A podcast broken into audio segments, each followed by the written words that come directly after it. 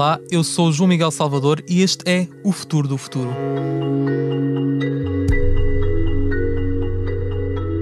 Engenheiro biomédico a viver em São Francisco, amante de uma boa carne, viu a sua vida mudar de Portugal para a Califórnia quando percebeu que podia ajudar a criar o futuro da alimentação.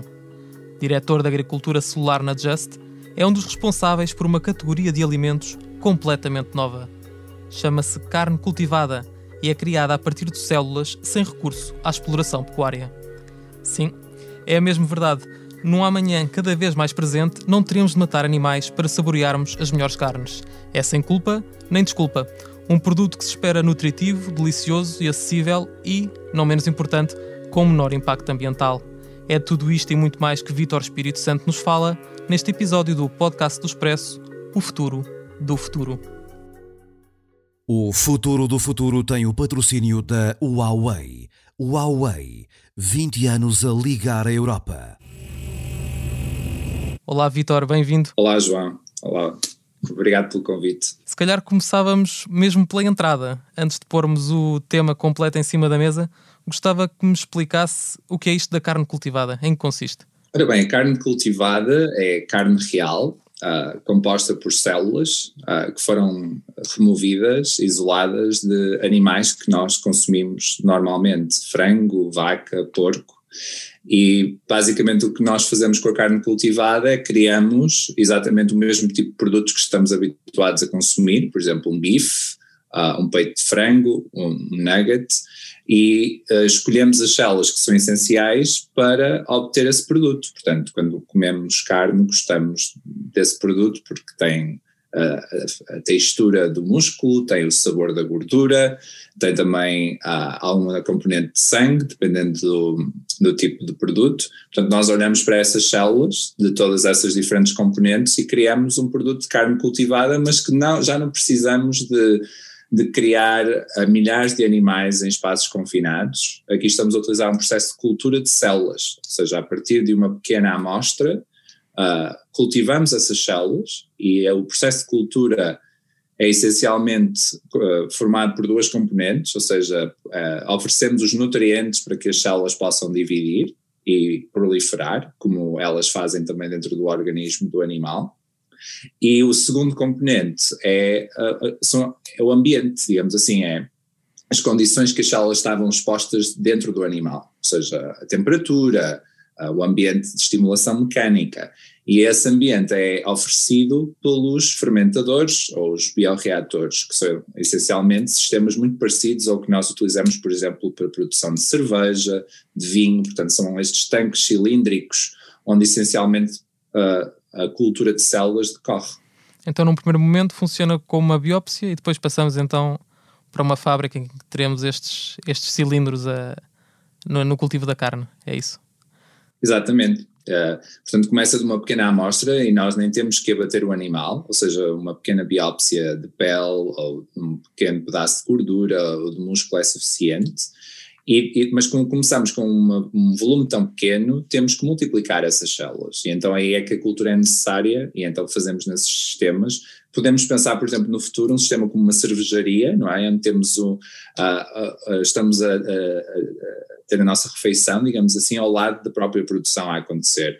Não tem necessariamente que ser um, um processo tão industrial, depende muito da escala que estamos a falar. Mas não vai dar para cultivar carne artesanal, como a cerveja.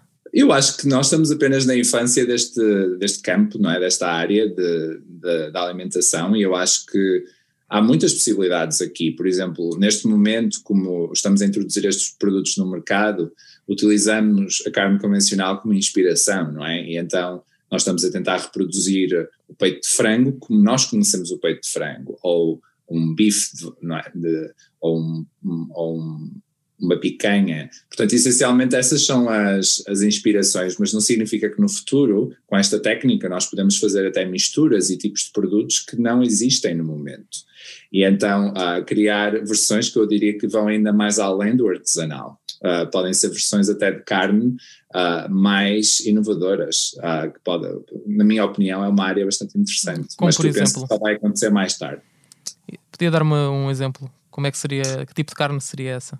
Sim, podemos, por exemplo, imaginar uh, mistura de diferentes tipos de células, não é? E já existem, por exemplo, hoje em dia, se pensarmos, por exemplo, numa salsicha, muitas vezes já temos diferentes tipos de, de, de carne de, nesse próprio produto, não é? Ou diferentes origens, diferentes tipos de aves, uh, mas neste caso podemos, por exemplo, pensar num produto de carne, uh, um, um bife, onde temos uma mistura, se calhar, de células de, de vaca e de porco no mesmo produto, e no fundo criar ali uma, uma espécie de sinergia entre as melhores qualidades de, destas várias células. Ou então até mesmo ao nível da estrutura ou do próprio formato, não é? Porque nós estamos tão concentrados agora em apenas em formatos comestíveis, portanto não, já não, nós não estamos a desenvolver o osso, não é? Que está uh, ligado à carne, porque essa parte não é eficiente para nós, nós estamos focados apenas na parte eh, comestível, então até mesmo a própria estrutura e morfologia desta parte comestível pode ser diferente, dependendo das formas que nós queremos construir. Existe até uma área, uma área interessante na área do design alimentar, que também está a olhar para este tipo de, de técnicas, para, e eu acho que vai, vão haver várias versões muito interessantes no futuro. E voltando aos sentidos, cheira a carne, sabe a carne, tira-nos aqui as dúvidas todas.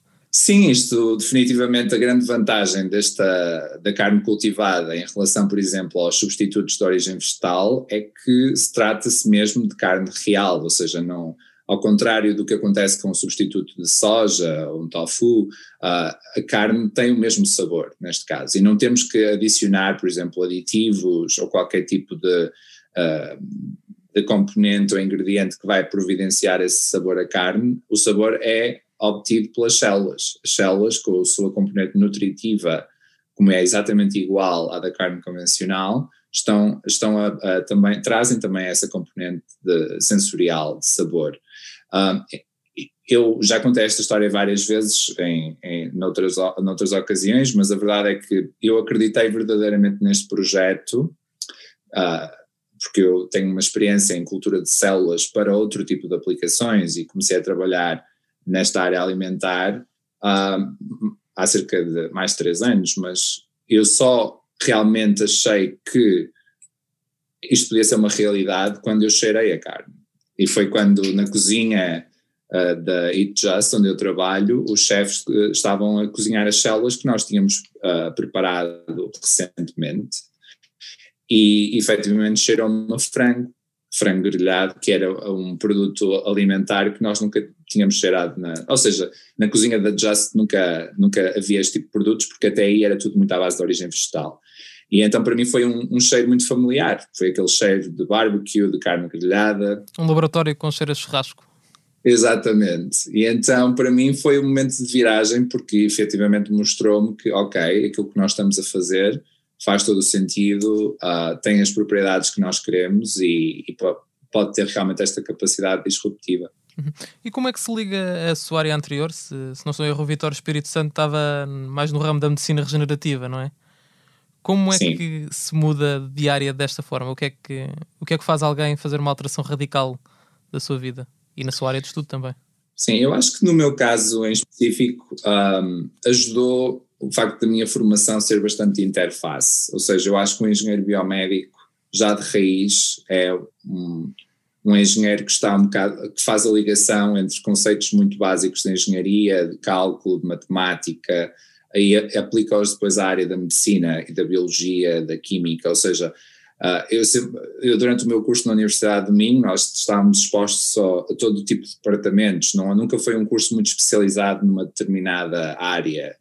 Um, e nesse sentido, eu acho que ao longo da minha carreira de investigação, eu sempre também desenvolvi trabalhos muito de aplicação, ou seja, a aplicação da área de engenharia de tecidos, um, para aplicações de medicina regenerativa ou de investigação uh, farmacêutica.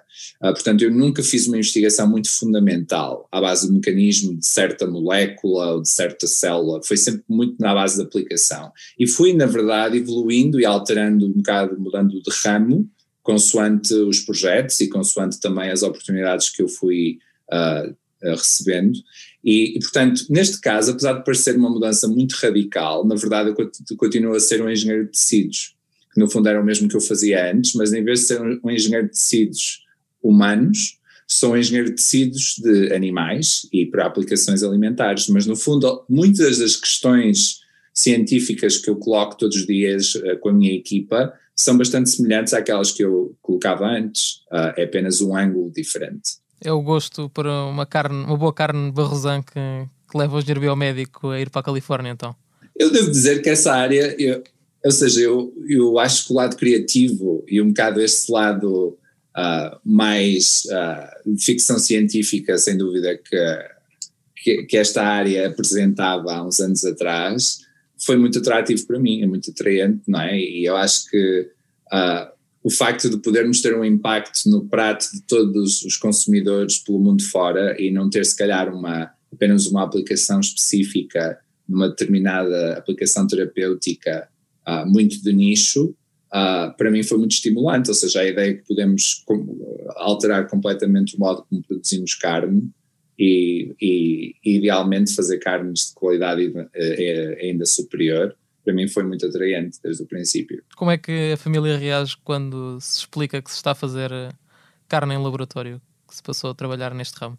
Eu acho que os meus pais provavelmente ainda não entenderam muito bem o que eu faço, mas não, eu, eu, é assim, eu acho que há sempre quem seja mais cético e há, e há quem you know, já, já tenha uh, adotado e entendido completamente esta, este tipo de produtos. Eu acho que é, é, é daquelas coisas que eu acho que é preciso ver para crer.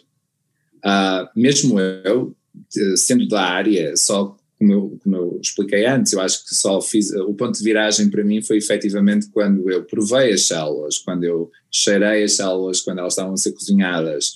Uh, portanto, só quando eu vi os protótipos realmente a, a, a, serem formados e desenvolvidos na nossa empresa, foi quando eu realmente uh, transformei uh, o, meu, o meu ponto de vista sobre um projeto científico para realmente um, uma aplicação uh, que pode ser uh, transformativa, não é? E eu acho que para a minha família é um bocado igual, não é? Eu acho que quando eles forem ao supermercado ou ao talho e virem o produto que nós estamos a desenvolver, eu acho que aí, ou então se eu trouxer algumas amostras no Natal, talvez eles aí possam uh, também fazer essa alteração.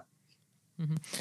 Há aqui um, uma questão que é, nós estamos a, a, ver uma alteração também nos nossos, nos nossos gostos e na forma como nos alimentamos cá no Ocidente. Parece-nos, há assim uma certa percepção de que há mais gente a optar por uma dieta vegetariana, pelo flexitarianismo, mas é, é um erro de percepção. O apetite por produtos de origem animal está a crescer e essa é uma das, das oportunidades de um projeto como este. Sim, eu acho que, ou seja, há, estudos que indicam, não é, que com o desenvolvimento das economias uh, e com o maior estabelecimento de uma chamada classe média um, com maior poder económico, que um, um dos primeiros passos, uh, que, ou uma das tendências que é imediatamente visível, é o aumento do consumo de proteína uh, animal, de origem animal, ou seja, sejam diferentes tipos de carne.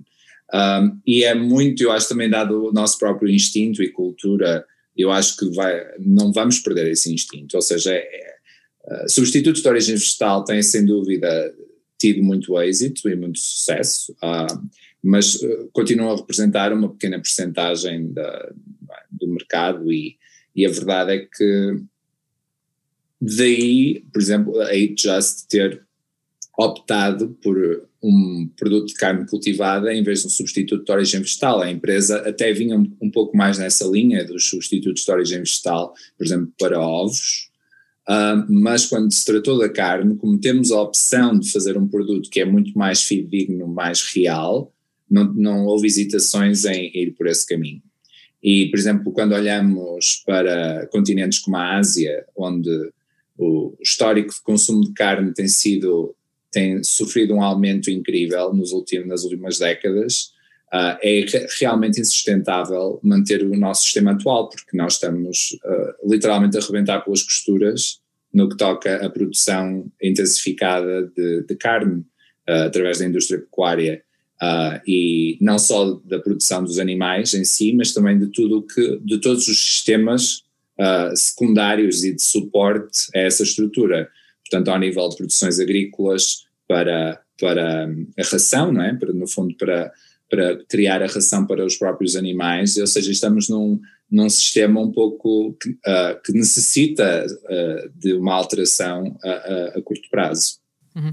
Não é algo que pareça pareça tão presente na, na realidade portuguesa, essa necessidade de se, de se ter uma indústria de, de carne ou de, das rações tão, tão grande. Onde é que será mais necessário apostar numa solução como a vossa? Ter um, uma fábrica em, de carne cultivada? Não vejo os Açores, de repente, a terem fábricas de carne cultivada, não é? Serão zonas sobrepovoadas. Sim, eu acho que os Açores não são, sem dúvida, um dos primeiros alvos, não é? Eu acho que uh, estamos a olhar mais para centros urbanos uh, uh, e vamos, por exemplo, olhar para o exemplo de Singapura, que é hoje em dia o único local do mundo onde este tipo de produto já foi aprovado, não é? O, a carne que nós, a carne de frango que nós estamos a produzir Uh, foi aprovada em novembro de 2020 uh, em Singapura e começou a ser comercializada em dezembro. Portanto, Singapura é um bom exemplo, não é, de um país que quer adotar este tipo de, de produção, porque é um, essencialmente uma cidade uh, com um estado de cidade, não é, com com uma componente urbana essencialmente quase em exclusivo, ou seja, todo o espaço é urbano, não, há, não existe componente agrícola, são extremamente dependentes de importação, de produtos alimentares que em questões como as que estamos a viver hoje em dia, em questões de pandemia, em questões de, de, em que, uh, portanto, a distribuição deste tipo de produtos pode sofrer uh, atrasos e podemos ter gra graves problemas ao nível de acesso, uh, eles têm uma política muito clara ao nível de governo para para serem mais independentes. E não é só ao nível de produção de carne, mas também ao nível de outro tipo de estratégias, por exemplo, produção de vegetais, produção vertical, o chamado vertical farming, não é?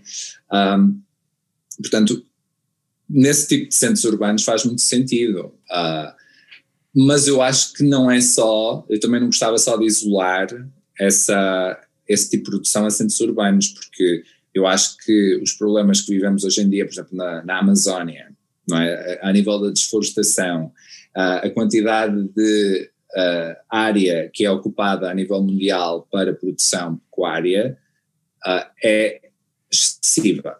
Ou seja, não há outro modo de, de colocar estes termos, e eu acho que e eu sou um dos maiores, eu, eu, tinha exatamente esta percepção antes, eu era e sou, e continuo a consumir carne, mas não tinha a percepção de todo o processo e das quantidades que estavam a ser uh, produzidas diariamente para que eu tenha o conforto de ir a um supermercado e comprar a carne que eu quero a um preço reduzido. Ou seja, eu acho que nós não temos bem esta percepção e mesmo em Portugal uh, isso acontece. Essa noção de que para irmos ao supermercado, seja em São Francisco ou em Lisboa, e comprar determinado, determinada parte de um animal, há todo um, todo um ecossistema que, que é alterado e há, há toda uma cadeia que, que, que, que, implica diretamente com, com esse pedaço de carne, desde a da soja que é cultivada para os animais através das rações, dos transportes, é todo, toda uma cadeia que, que se altera, não é?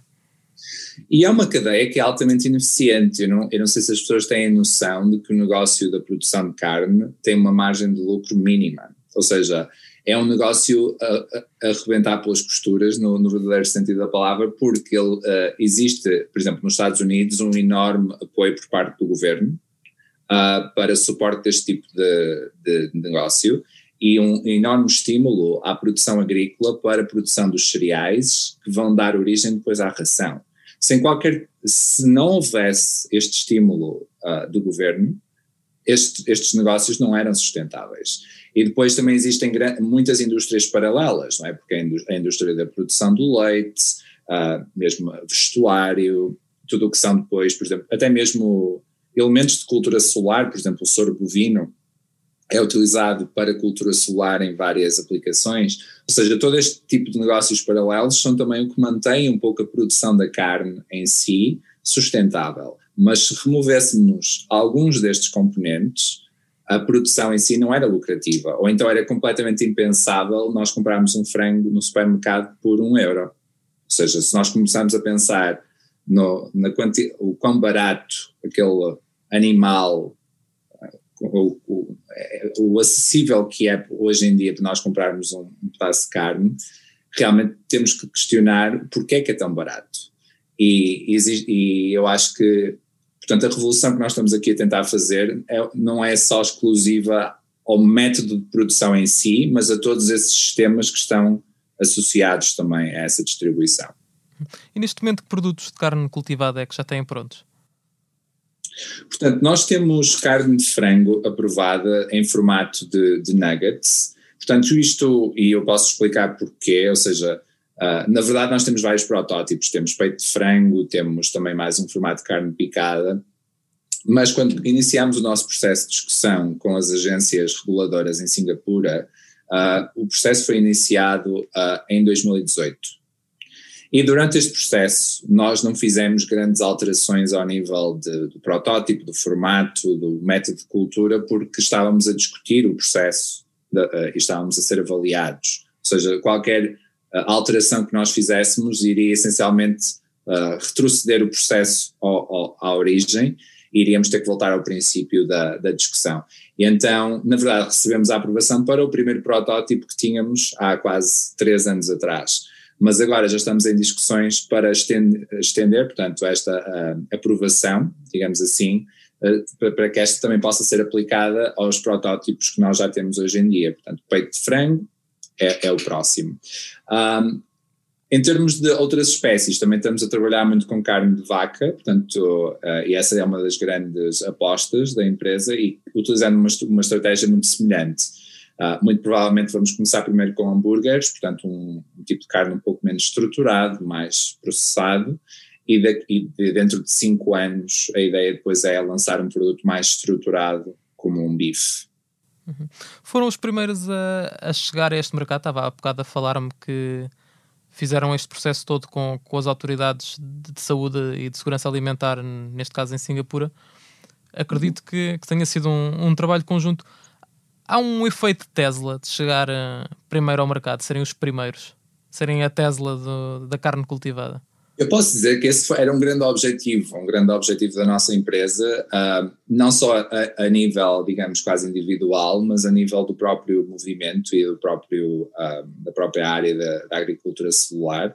Uh, nós sabíamos que um dos grandes desafios era esta aprovação por parte das autoridades, quando falávamos com investidores, com, com a indústria em geral, era sempre uma das grandes questões, porque, especialmente, por exemplo, aqui nos Estados Unidos, quando pensamos no lobby da produção uh, agrícola e da produção animal, um, existem muitos desafios e barreiras que são esperados. Portanto, sabíamos que ter este, ser os primeiros em Singapura, que sempre foi um país que se mostrou muito mais aberto, podia ter um efeito de, não é, de avalanche, essencialmente a ser a ativação, digamos, do movimento pelo mundo fora. Claro que hoje em dia nós sentimos que somos uma referência, não é? Muitas das empresas pelo mundo fora, e hoje em dia há mais de 100 empresas na área espalhadas pelo mundo, uh, olham para nós como referência ao nível da aprovação e vão usar o nosso exemplo, não é? E já fomos contactados até por várias empresas que estavam a tentar saber um pouco mais sobre o processo e como é que nós fizemos mas penso que também isso tem sido refletido até na própria atenção mediática e acho que efetivamente foi, foi muito positivo. Neste momento, se eu quiser ir provar um, um nugget de frango produzido por vocês, onde é que ele está disponível? Em Singapura? Num sítio específico? Nos supermercados? Só neste momento está disponível num restaurante chamado 1880, que é um restaurante com quem nós estabelecemos a parceria, e precisamente desde ontem iniciamos o processo de, uh, ah, um, de distribuição, ou seja, pela primeira vez uh, estes nuggets de frango estão disponíveis num, num sistema de uma, através de uma aplicação, ou seja, como uh, a partir da própria casa podem receber uma refeição com os nuggets de frango cultivados uh, e, uh, através de uma aplicação uh, de Food Panda em Singapura. Portanto, é, é qualquer pessoa a partir de ontem pode, pode pedir, ou seja, já não é tão exclusivo àquela única localização no restaurante. Parece-me que é mesmo a ideia de democratizar, não é?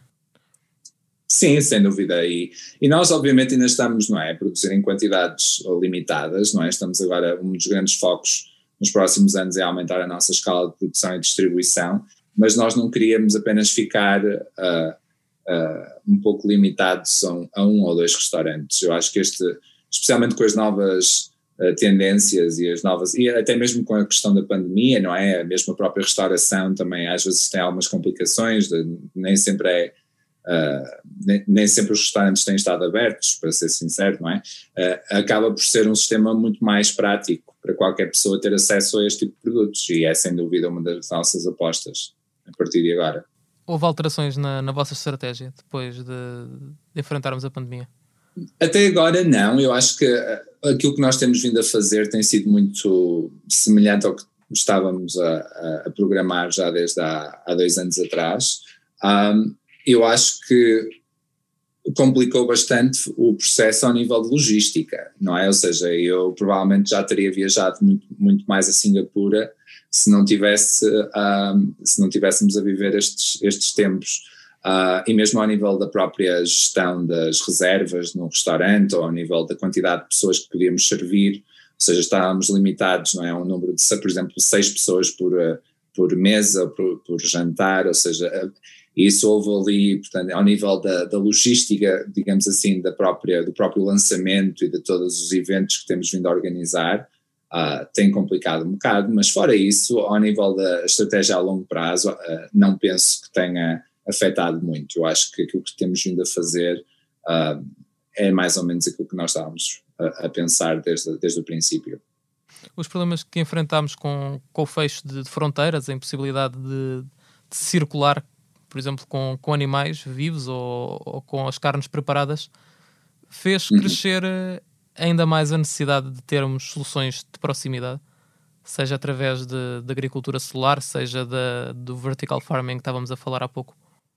Sem dúvida, eu acho que se há alguma lição que esta pandemia nos, nos pode trazer é essencialmente, a, eu acho que os governos locais devem essencialmente reforçar todo este tipo de sistemas de produção essenciais dentro seus, das suas próprias fronteiras.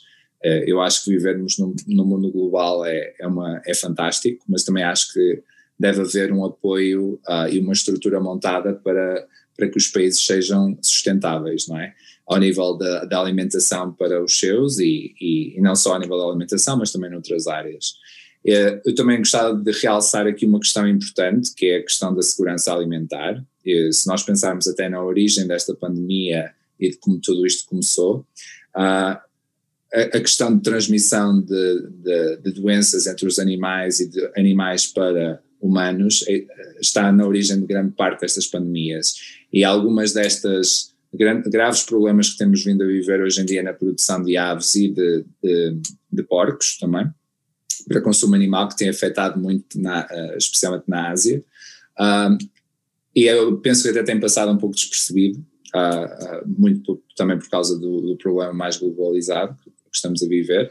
Uh, demonstram também a necessidade de, de uma alteração do, da produção e dos sistemas que estamos a utilizar hoje em dia e uma vez mais reforça que, por exemplo, um sistema como a produção de carne cultivada, em que temos um controlo muito restrito sobre o tipo de células que estamos a, a cultivar dentro dos fermentadores e que depois podemos também caracterizar muito bem ao nível de infecções e, e, eh, e patogénios que podem infectar essas células. Portanto, por exemplo, todos os lotes de produção que nós obtivemos de carne de frango estão completamente ausentes, portanto, não existe qualquer uh, componente de uh, microbiano ou de qualquer patógeno na, na carne de frango, ao ponto de nós podermos comer carne de frango crua, que é uma coisa que claramente não podemos fazer com a carne de frango convencional. Uh, e isso para mim é uma das grandes vantagens também da, deste tipo de, de, produção. A segurança alimentar é então uma das bandeiras neste tipo de. Sem dúvida, sem dúvida. Sim, porque eu acho que a segurança do próprio produto, mas também porque estamos a, a, a, remover ou a reduzir a necessidade de uma produção tão intensificada no, no, método tradicional, ou seja, já não vamos necessitar, eh, necessitar de ter milhares ou milhões de animais confinados num espaço muito pequeno, que é muito favorável à transmissão desse tipo de doenças, não é? E eu acho que se nós Dependendo da pessoa com quem falo neste tema, há quem seja mais extremista e esteja completamente a favor de acabar completamente com a produção de carne convencional, uh, e há outros, eu, por exemplo, eu sou mais moderado. Eu não acho que a produção de carne convencional necessite de ser uh, terminada a 100%. Eu acho que existe mercado e necessidade para, para que essa exista, mas eu espero que possamos reduzir significativamente a intensidade com que ela é feita para que não tenhamos, para que nos possamos focar, por exemplo, nos produtores locais que têm uma quantidade reduzida de animais que, que crescem em condições agradáveis, de, com qualidade de vida, em que a carne tem alta qualidade. Ou seja, eu acho que é, é essa, é essa a direção que eu espero que, que possamos seguir. Uhum.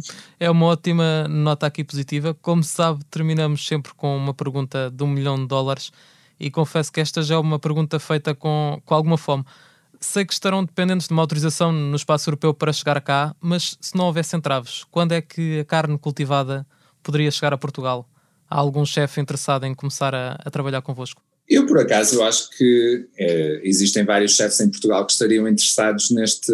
Nós já, eu até já tive alguns contactos a nível pessoal com alguns deles, até a, a nível de outras oportunidades também de divulgação. E eu penso que nós estaríamos, dentro de um ou dois anos, seria possível. Ou seja, neste caso, se não houvesse a questão da, das autoridades, portanto, a única limitação seria a própria produção em si. Ou seja, eu só teria apenas que fazer uma, um pequeno desvio da nossa produção de Singapura para Portugal, mas uh, essencialmente seria, seria algo concretizável muito em breve. Obrigado, Vitor, e bom apetite se for caso disso. Obrigado, João.